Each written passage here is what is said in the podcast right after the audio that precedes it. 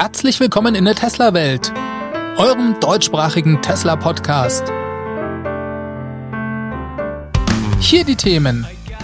Tesla verkauft Tequila. Neue Panasonic-Zellen laden schneller. Und Elon zu Besuch in Deutschland.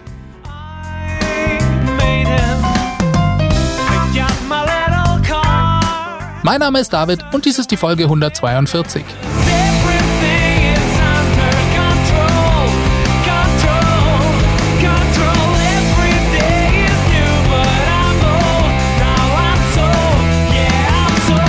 Ja, hallo zusammen und herzlich willkommen zurück zu einer neuen Ausgabe der Tesla Welt.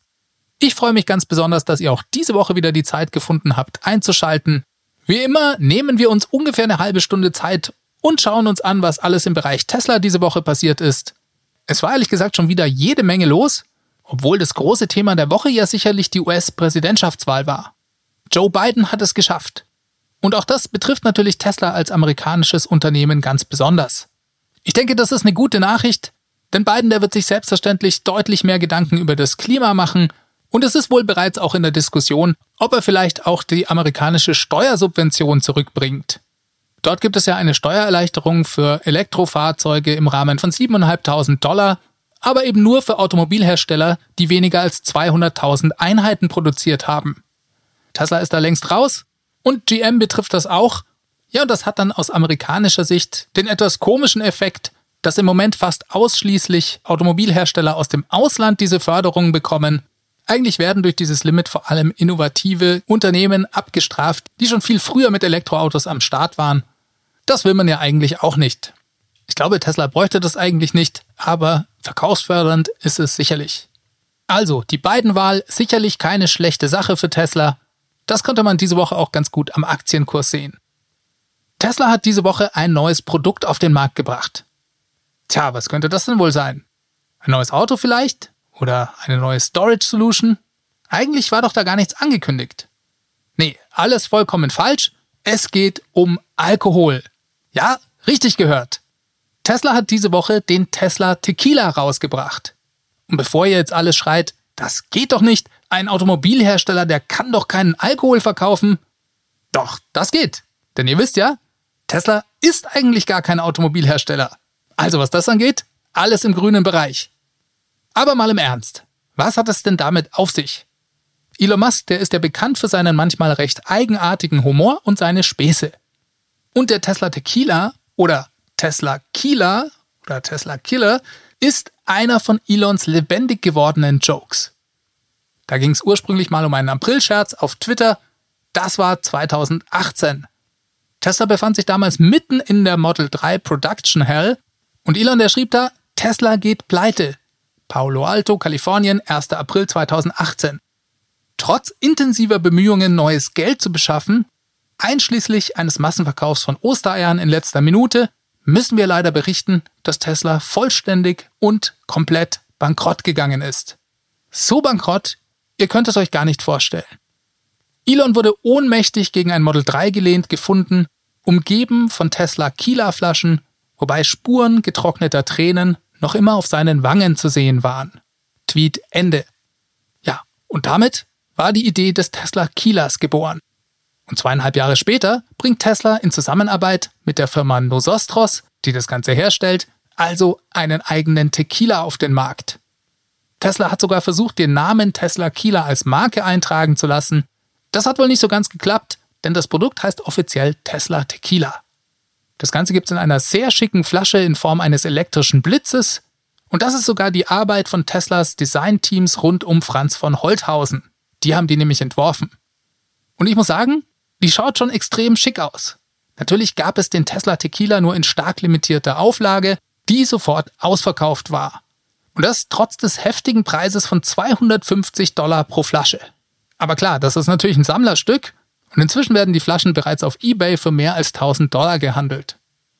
Tesla hat vermutlich noch gar nicht die Zeit gehabt, auch nur eine einzige Flasche an irgendwelche Kunden zu liefern und schon werden die weiter verdealt. Ja, und damit ist wieder eins von Elons Spaßprojekten Wirklichkeit geworden. Und ehrlich gesagt frage ich mich da immer, wer denn diese Sachen bei Tesla umsetzt. Also klar, die Flasche kam vom Designteam, aber vielleicht gibt's ja da noch so eine Art Elons Funny Jokes Spezialteam oder sowas die sich dann ausschließlich um so Projekte wie die Short Shorts oder den Tesla Kila kümmern. Das würde mich ehrlich gesagt mal brennend interessieren. Krass fand ich auf jeden Fall, dass Elon noch nicht mal die Zeit hatte, darüber zu twittern und auch so schon alle Flaschen in 0, nix ausverkauft waren. Sowas kann eigentlich auch nur Tesla schaffen. Und ihr könnt von Elons Witzen halten, was ihr wollt, aber eins muss man ihm auf jeden Fall lassen, er weiß es wie kein anderer einen Hype zu erzeugen und er macht letzten Endes Tesla damit bekannter. Wir kommen zum nächsten Thema. Eine richtig interessante Story kam diese Woche über den Blog Electric. Es geht mal wieder um Batteriezellen. Und zwar diesmal um Zellen von Panasonic, die aus der Gigafactory 1 in Nevada kommen werden. Letzte Woche, da habe ich ja bereits über Panasonic gesprochen. Die werden in Nevada in Zukunft auch Zellen mit Teslas neuem 4680er Formfaktor herstellen. Darum geht es jetzt aber gar nicht, sondern es geht um die althergebrachten 2170er Zellen, die sich bisher im Model 3 und im Model Y finden. Panasonic wollte im September in der Gigafactory 1 eine neue Batteriezellproduktionslinie in Betrieb nehmen. Das ist Teil eines 100 Millionen Dollar Investments von Panasonic in den Standort. Ja, und gleichzeitig wollten sie die Energiedichte der Batteriezellen um denselben Zeitpunkt herum um ungefähr 5% steigern. Insgesamt soll in den nächsten fünf Jahren eine Steigerung um circa 20% erfolgen. Diese Infos, die hatten wir alle bereits. Darüber habe ich auch in einer der vergangenen Folgen berichtet. Jetzt sind aber neue Details bekannt geworden. Und zwar durch einen Vortrag einer Panasonic-Mitarbeiterin, die hat beim sogenannten Stanford Storage X International Symposium gesprochen. Ihr Name ist Selina Mikulajczak und interessanterweise war die, bevor sie zu Panasonic ging, als Batterieexpertin bei Tesla angestellt. Sie hat also ihren Job und Arbeitgeber gewechselt, aber nicht ihren Arbeitsplatz. Denn der ist nach wie vor in der Gigafactory in Nevada. Ja, und bei dieser Präsentation, da hat sie über die Weiterentwicklung der Batteriezellproduktion bei Panasonic gesprochen. Den Vortrag, den hat sie am 16. Oktober gehalten und da zeigte sie ein Slide, auf dem stand, wir bauen jetzt im Moment die Produktionslinien um, dadurch erreichen wir 5% mehr Energiedichte mit exzellenter Schnellladeperformance. Wir haben eine Roadmap für kontinuierliche Reduzierung von Kobalt, das ultimativ in ein kobaltfreies Zelldesign resultieren wird. Ja, und als drittes stand da eben noch drauf, dass diese 20% mehr Energiedichte in den nächsten fünf Jahren zu erwarten sei. So, ist jemandem was aufgefallen? Genau, sie sagte 5% mehr Energiedichte mit exzellenter Schnellladeperformance. Das klingt ja spannend. Im Detail sagte sie, Zitat, im Moment sind wir dabei, die Produktionslinien umzuwandeln, um die Energiedichte zu erhöhen. Es ist eine großartige neue Zelle, die bald fertig sein wird. Sie hat eine ausgezeichnete Schnellladeleistung mit dieser erhöhten Energiedichte, was wirklich aufregend ist. Zitat Ende. Da kann ich nur voll und ganz zustimmen. Das ist wirklich aufregend und das wussten wir auch noch nicht. Neben der verbesserten Energiedichte gibt es also auch noch eine verbesserte Schnellladeleistung. Und vermutlich sind die Zellen bereits in den Fahrzeugen, die jetzt gerade gebaut werden. Wie gesagt, der Vortrag war Mitte Oktober. Wir haben ja vor kurzem den Refresh bei Model 3 gesehen. Die Reichweiten haben sich da ganz deutlich verbessert. Ganz sicher können wir es natürlich nicht wissen, aber ich denke, die Chancen stehen doch ganz gut, dass bei den Fahrzeugen, die sich im Moment auf Schiffen nach Europa befinden, bereits diese neuen Zellen drin sind. Was können wir uns davon erwarten? Vielleicht Laderaten jenseits der 250 kW am Supercharger? Ich glaube, das müsste gar nicht mal sein.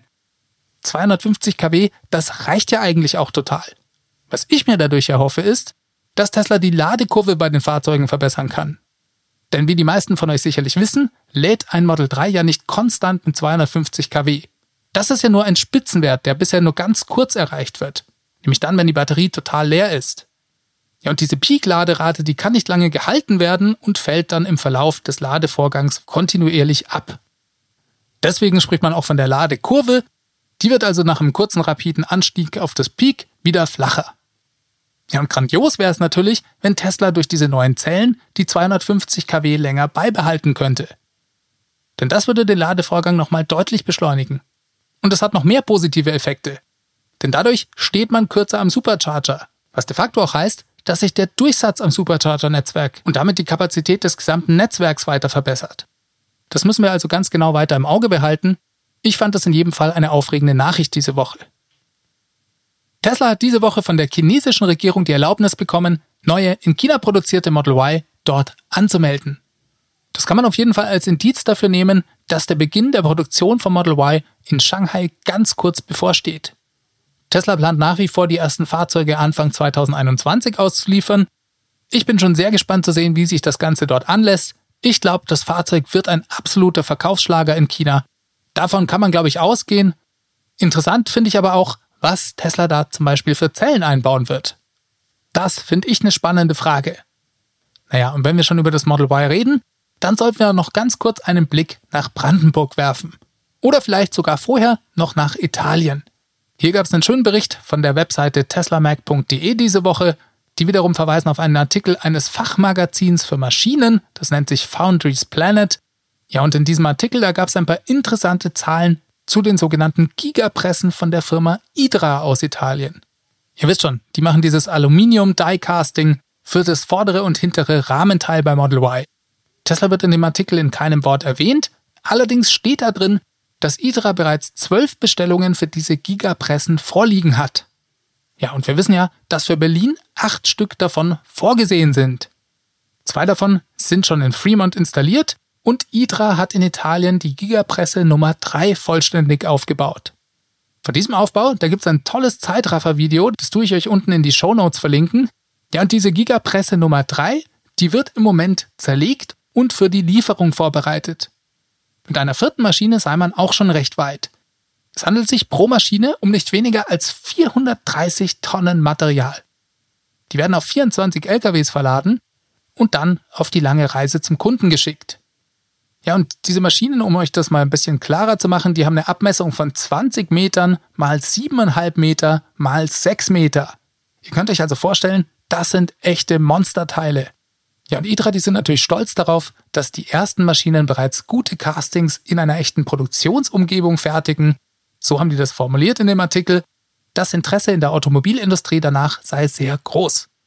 Auch das, glaube ich, nachvollziehbar. Jetzt switchen wir nochmal zurück zu dem Artikel von TeslaMac.de. Da stand nämlich interessanterweise noch drin, dass die Druckgussmaschinen, die Tesla in China bezieht, auch lokal in China gefertigt werden. Und zwar von der chinesischen Muttergesellschaft von ITRA. Die heißen LK Machinery. Ja, wir bleiben dann natürlich weiter am Ball und werden ganz genau verfolgen, wie sich die Entwicklung gerade an der Gigafactory in Berlin weiterentwickelt. Elon, der hat da übrigens diese Woche nach dem Rechten gesehen. Der kam überraschend zu einem Kurzbesuch nach Deutschland. Am Donnerstag hat er das Ganze getwittert. Er schrieb, dass er am Freitag persönlich vor Ort sein werde, um Vorstellungsgespräche zu führen. Weiter schrieb er, alle Ingenieure, die Lust hätten, in der Gigafactory Berlin zu arbeiten, die sollten ihm doch eine Bewerbung an 25guns.tesla.com schicken. Das nenne ich mal einen innovativen Bewerbungsprozess. Aber ich glaube, das war auch gar nicht der einzige Grund, warum Elon da war. Er hat sich unter anderem mit dem Wirtschaftsminister von Brandenburg, Jörg Steinbach, getroffen um mit ihm nochmal über den Zeitplan genau zu reden. Laut einem Bericht von rbb24.de gibt es da wohl im Moment die ein oder andere Verzögerung in Grünheide. Vielleicht habt ihr das mitbekommen, Tesla hat da den Verantwortlichen für den Bau der Gigafactory vor kurzem gefeuert. Und wobei die genauen Gründe dafür selbstverständlich nicht öffentlich sind, könnte dies vielleicht auch an diesen Verzögerungen gelegen haben. RBB24 schreibt, eigentlich wollte Tesla schon ab dem 1. Oktober die zukünftige Lackiererei installieren. Es sollten auch noch weitere Rodungsarbeiten passieren. Allerdings hat das Landesumweltamt diese Maßnahmen wohl nicht genehmigt. Ja, und das sind Dinge, die laut Tesla einen Verzug des Gesamtprojekts verursachen könnten. Ich tippe jetzt mal darauf, dass Elon genau aus diesem Grund in Berlin war. Und ich glaube, es ist auch noch ein bisschen zu früh, um genau zu wissen, was das denn jetzt genau für den Produktionsstart in Grünheide bedeutet. Müssen wir alles wie immer mal abwarten. So, Ihr könnt euch doch noch sicher an Teslas Riesenbatterieprojekt in Hornsdale, Australien erinnern. Das war ja bisher das weltweit größte Batteriespeicherprojekt überhaupt. Ich glaube sogar, dass es diesen Titel nach wie vor für sich beanspruchen kann. Das hatte ja mal ursprünglich 120 Megawattstunden Speicherkapazität. Die wurde dann nochmal auf knapp 200 Megawattstunden erweitert. Und wie ihr euch vielleicht auch erinnern könnt, hat Tesla dies damals für eine französische Firma namens Neoen gebaut. Die haben damit ihren Windpark erweitert. Neoen ist ein Spezialist für erneuerbare Energien aus Frankreich und die bzw. deren australischer Ableger haben damals das Projekt mit Tesla zusammen gemacht. Ja, und dieses Projekt, das war so erfolgreich, dass diese beiden Unternehmen jetzt eine Neuauflage planen. Es gibt also ein neues partnerschaftliches Projekt mit dem Ziel, eine neue Anlage in Victoria in Australien zu bauen. Diese soll dann eine Leistung von 300 Megawatt haben und 450 Megawattstunden Speicherkapazität aufweisen. Also nochmal mehr als doppelt so groß. Und wie immer bei Tesla Storage-Projekten ist der Bau überraschend schnell. Bereits November 2021, also in genau einem Jahr, soll diese Anlage bereits am Netz sein. Was ist neu im Vergleich mit der Anlage in Hornsdale? Es werden dort Tesla Megapacks zum Einsatz kommen. Ja, super Sache. Wir haben ja während des letzten Earnings Calls gelernt, dass Tesla für das Megapack Bestellungen bis ins Jahr 2023 hat. Und für nächstes Jahr ist es eigentlich sogar schon ausverkauft. Und wenn wir gerade schon von Bestellungen reden, Tesla bekam diese Woche eine sehr große Bestellung für den Tesla Semi-Truck. Und zwar von einer Firma, von der habe ich persönlich noch nie was gehört. Die heißen Pride Group Enterprises. Die bieten Trucks im Leasingmodell an. Und die toppen die kürzlich getätigte Bestellung über 130 Semi-Trucks von Walmart nochmal deutlich. 150 Stück haben die bestellt. Mit einer Zusatzoption auf noch 350 mehr, also insgesamt dann 500 LKWs von Tesla. Das ist schon nicht schlecht. Diese Order ist irgendwas zwischen 22 und 100 Millionen Dollar wert, je nachdem, wie viele LKWs sie dann letzten Endes nehmen. Und allein die Anzahlung für die ersten 150, die beläuft sich auf 3 Millionen Dollar.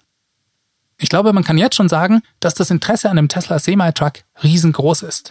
Das Problem für Tesla dürfte eher sein, genügend Batteriezellen zu produzieren, damit der Semi-Truck endlich auf den Markt kommen kann. Ich habe euch ja bereits gesagt, ich vermute mal, dass wir geringe Stückzahlen davon 2021 sehen werden.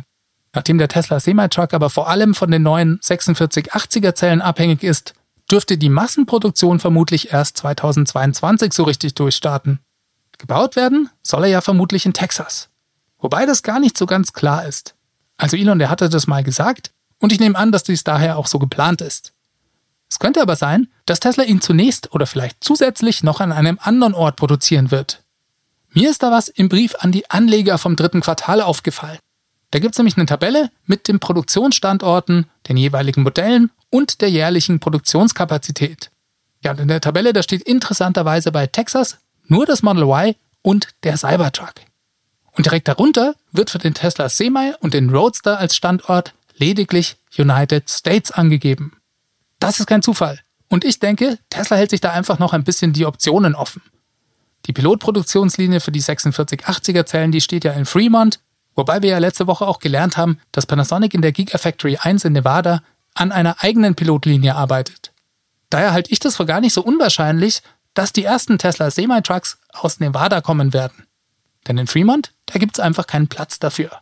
Wir werden sehen. Spannend wird's auf jeden Fall. Dann kam diese Woche noch eine interessante Meldung von einem chinesischen YouTube-Kanal. Die haben sich mal ein frisch geliefertes chinesisches Model 3 nach dem Refresh angeschaut. Und da stellten sie fest, Tesla liefert für den neuen USB-Steckplatz im Handschuhfach anscheinend jetzt einen eigenen USB-Stick mit. Der schaut ziemlich schick aus, in dunkelgrau mit Tesla-Logo und da drin steckt ein USB-Flash-Speicher von Samsung mit 64 GB Speicherkapazität. Ja, das ist schon cool und vor allem praktisch. Eine Sache weniger, um die man sich als Kunde kümmern muss. Auch wenn 64 GB bei intensiver Sentry Mode Nutzung durchaus auch mal schnell voll sein können. Auf der anderen Seite entwickelt sich die Software ja immer weiter.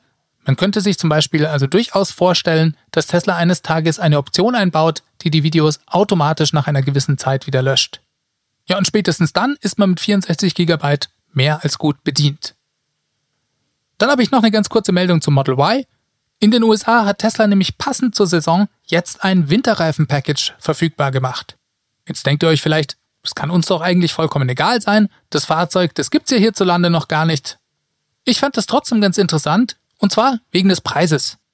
Denn der Preis gibt uns einen Aufschluss darüber, was Tesla dafür bei uns verlangen wird. Dieses Winterreifen-Package, das besteht aus den 19 Zoll Gemini-Felgen zusammen mit den Reifen von Pirelli, die kennen wir auch schon vom Model 3, das sind eigentlich genau dieselben. Und Tesla verlangt dafür dreieinhalbtausend Dollar. Und ich vermute fast mal, dass wir uns in Deutschland da auf dreieinhalbtausend Euro einstellen dürfen. Weil wenn wir uns mal die Winterreifen beim Model 3 anschauen, da kosten ja die 18 Zoll Felgen zusammen mit den Reifen in den USA 2000 Dollar und bei uns sind es dann eben 2050 Euro. Ihr seht also, der Dollar und der Europreis, die sind von der Zahl her fast identisch. Dann ist diese Woche Tesla eine neue Partnerschaft mit Honda eingegangen. Hallo was? Wieso denn Honda? Die machen doch eigentlich gar nicht so viel im Bereich Elektromobilität. Ja, und genau das ist auch der Punkt. Ähnlich schon wie beim Deal zwischen Tesla und Fiat Chrysler wird Honda in Zukunft einen sogenannten Flottenpool mit Tesla bilden.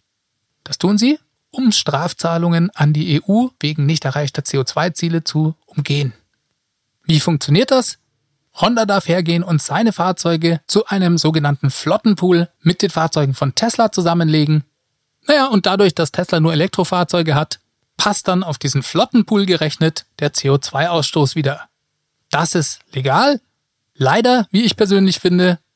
Aber na gut, so sind die Regeln der EU, könnten die ja auch anders gestalten. Im Gegenzug zahlt Honda an Tesla natürlich Geld. Wie viel, das wurde leider nicht verraten. Bei dem Deal mit Fiat Chrysler, da sprechen wir ja von ungefähr zwei Milliarden Dollar, die in den nächsten Jahren an Tesla fließen werden. Nachdem Honda in Europa aber deutlich weniger Fahrzeuge verkauft, dürfte sich das in einem kleineren Rahmen abspielen. Fiat Chrysler? Die haben zu dieser Neuigkeit übrigens verlauten lassen, dass diese in keiner Weise Einfluss auf ihren eigenen Deal mit Tesla hat. Auch das fand ich ganz interessant zu hören. Dann reden wir noch kurz über ein neues Software-Update. Das ist die Version 2020.44. Da stecken eine ganze Reihe kleiner Verbesserungen drin. Für den Autopilot kann man zum Beispiel die Höchstgeschwindigkeit jetzt neu definieren. Die Reisegeschwindigkeit, die wird dabei auf die Geschwindigkeitsbegrenzung der Straße eingestellt. Dabei passt sie sich aber dann entweder an die aktuelle Fahrgeschwindigkeit an oder einen einstellbaren Offset. Also zum Beispiel kann man sagen, fahr immer 5 kmh schneller als die Höchstgeschwindigkeit. Diesen Offset oder diese Abweichung, die kann man entweder als festen Wert eintragen oder auch als prozentuale Abweichung. Wenn ich es richtig verstanden habe, ist das Neue daran, dass auch die aktuell gefahrene Geschwindigkeit übernommen werden kann. Dadurch wird das Ganze etwas smoother, wenn ihr den Autopilot aktiviert. Ja, als nächstes wurde noch die komplette Benutzeroberfläche von Spotify überarbeitet. Die Informationen werden jetzt etwas sinnvoller angeordnet. Es gibt auch keine Pausen mehr zwischen den Songs. Das finde ich ganz cool. Und auch die Mediensuche wurde überarbeitet. Einige Elemente wurden bei den Suchergebnissen neu angeordnet. Man kann jetzt auch bestimmte Medienquellen ausblenden. Die Suchergebnisse, wenn man per Spracheingabe sucht, wurden verbessert. Man kann auch zum Beispiel die Sprache der Benutzeroberfläche in einer anderen Sprache einstellen als die Spracherkennung. Und, und, und. Viele kleine interessante UI-Tweaks also. Ja, besonders spannend war bezüglich dieses Software-Updates noch eine Äußerung von Tesla-Hacker Green the Only, der schrieb nämlich auf Twitter, dass er in der neuen Software eine Firmware-Datei gefunden habe. Dies für einen ganz bestimmten Chipsatz der Firma Cypress. Und so wie ich das verstanden habe, beinhaltet dieser Chipsatz ein WLAN-Modul, aber auch ein 5G-Modem. Und Green, der folgert daraus, dass dies eventuell auf ein baldiges Update der Fahrzeuge angeht, von 4G auf 5G, also von LTE auf 5G. Ich denke, 5G ist was, das kommt selbstverständlich über kurz oder lang in die Fahrzeuge. Und hoffentlich gibt es dann auch eine Möglichkeit zum Upgrade, Genauso wie beim Wechsel von 3G auf LTE. Da waren ja ältere Fahrzeuge nachrüstbar. Jo, damit sind wir durch. Ich bedanke mich bei allen fürs Zuhören. Diese Sendung wurde freundlicherweise vom Tesla Owners Club Helvetia, dem jungen und initiativen Tesla Club aus der Schweiz und dem TFF, dem Tesla Fahrer und Freunde e.V. unterstützt. Ja, und wie ihr inzwischen wisst, geben diese beiden Clubs das T&E Magazin mit raus. Das Podcast Mastering, das kommt auch diese Woche wieder von promoton.ch Vielen Dank nochmal an alle, die hier in irgendeiner Form mitmachen oder mich unterstützen. Ihr wisst ja, dafür gibt's verschiedene Möglichkeiten. Super cool ist es, wenn ihr den Podcast auf iTunes oder in eurer Podcast-App bewertet. Und für die richtigen Hardcore-Fans gibt's auch die Möglichkeit einer finanziellen Unterstützung. Das könnt ihr über www.teslawelt.de machen oder natürlich auch per PayPal an die feedback at teslawelt.de. Das ist übrigens auch die ganz reguläre E-Mail-Adresse, an die ihr mir schreiben könnt, falls ihr Anmerkungen oder Anregungen oder Fragen habt. Ansonsten gibt's da auch die Tesla Welt Hotline, das ist die 0211 9763 2363. Da könnt ihr mir auch gerne eine Nachricht hinterlassen. Ja, und wenn ihr euch gerade einen Tesla kaufen wollt, könnt ihr das sehr gerne auch über meinen Referral Code tun. Der Link dazu ist ts.la slash david 63148. So, dann hoffe ich, dass ihr alle gesund bleibt. Ich wünsche euch noch eine ganz gute Woche. Macht es gut, bis zum nächsten Mal. Ciao, ciao.